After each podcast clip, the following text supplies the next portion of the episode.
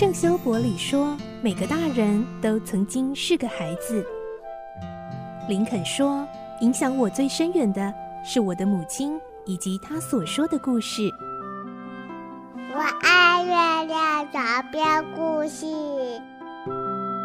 晚安，月亮床边故事。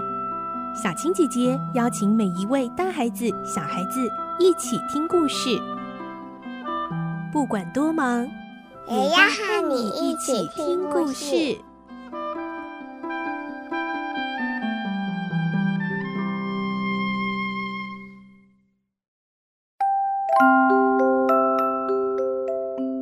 晚安，欢迎你和我们一起听故事。我是小青姐姐，我们继续来听《格列佛游记》，今天是二十二集。我们会听到格列佛在保丁奈这个大人国的皇宫里生活，继续的观察到这个国家其实是一个很朴实的国度哦。来听今天的故事。《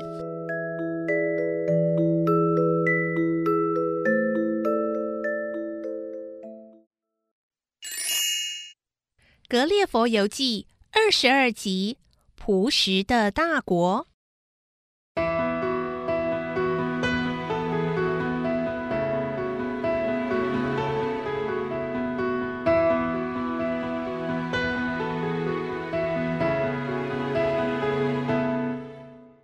保丁奈大人国是个半岛，全境领土长约六千英里，宽约三千五百英里。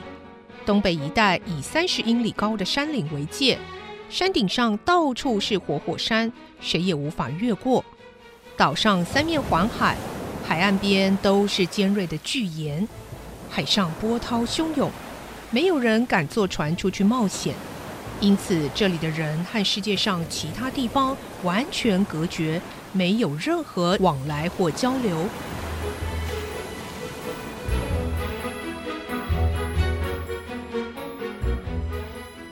保丁奈的鱼肉质鲜美，产量丰富，他们却很少下海捕鱼，因为海鱼的尺寸和欧洲的大小一样，对他们来说实在不值得捕捉。似乎只有在这片陆地上，由于得天独厚的关系，才能产出如此庞大的动物和植物。有时候他们会遇到撞死在岩石间的鲸鱼，让他们能饱餐一顿。这种鲸的体型很大。一个巨人要想把它背到肩上，有时还背不动呢。他们会用篓子装运到京城去。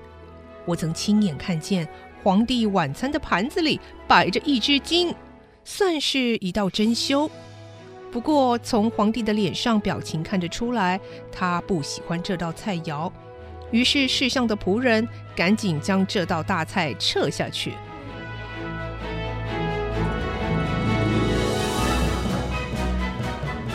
保定奈国人口稠密，有五十一座大城和数百座市镇，此外还有无数的村庄。一条大河把京城分为两半，京城内人口大约有六十多万。上次来皇宫的路上，我曾问小保姆：“皇宫漂亮吗？”如今亲眼目睹了，才觉得它实在称不上庄严或华丽。不过是方圆七英里内一栋大建筑物罢了。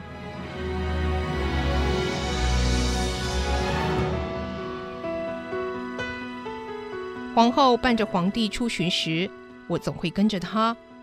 当皇帝巡视边境时，皇后会留在某个地方等他回来。为了方便旅行，皇后为了我打造一口更紧密的旅行居住箱。当我到市镇观光，总是坐在这间旅行小屋里，格兰达克利会把小屋子抱在他的膝盖上，坐在一顶由四人抬着的敞篷轿子上，后面跟随着两位皇后的侍从。老百姓早就听说过我的名号，十分好奇的围在轿子旁边观看。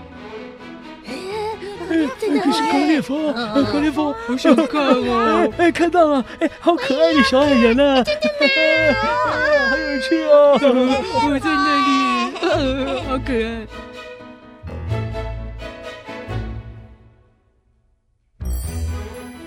我已脱离了被富农奴役的噩梦，现在又身为皇室宠员，就愿意再度接触群众。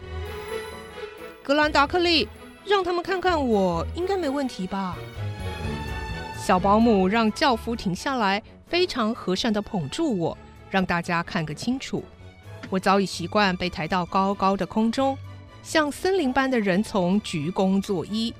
但这次面对平民的感觉很不同，大家因为我是皇室的宝贝，只敢远远地遥望，再也不是买票看戏、张牙舞爪的模样。嘿嘿，没想到我会有这么一天。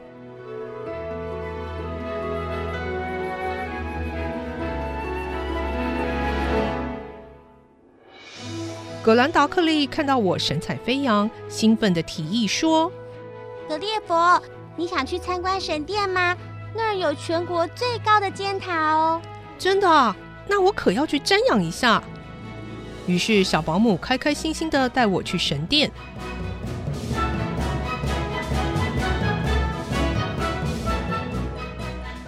到啦！哦，是吗？在哪儿？就是这一栋啊。小保姆指指面前一座毫不起眼的梯形建筑，嗯、呃，看起来是很肃穆啊。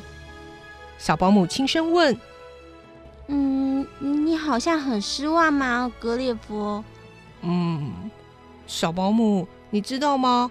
这座神殿从地面到塔顶的高度，比我祖国的索尔兹波利教堂还不如呢。”“真的啊？”格兰达克利相当好奇，像我们这种小人国，竟能建造出比他们还高的教堂来。小保姆，我认为你们这个国家还蛮令人钦佩的。哦，为什么呢？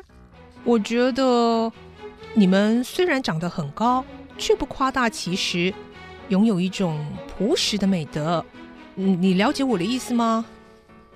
小保姆还不是很明白我话中的含义，却一个劲儿的点头。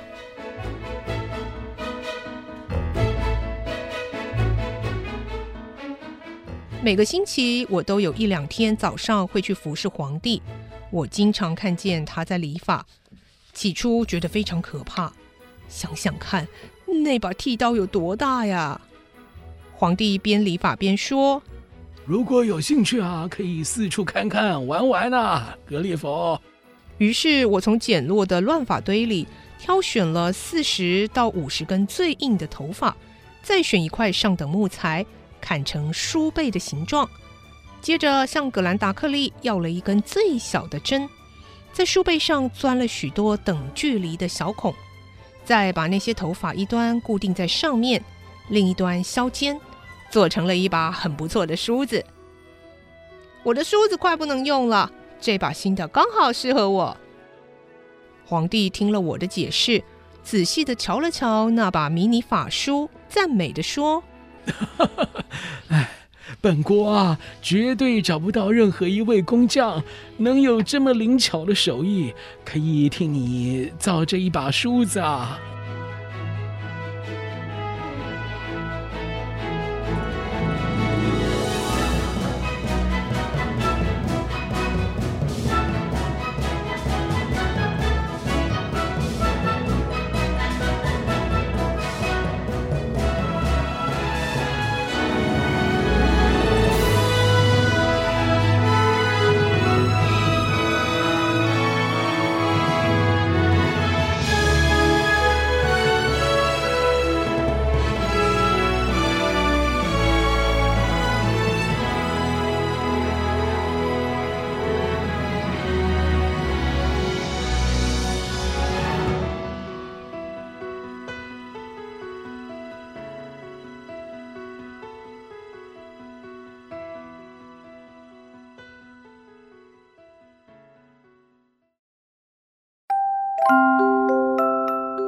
今天的故事就先听到这里喽明天再继续来听格列佛游记我是小青姐姐祝你有个好梦晚安拜拜。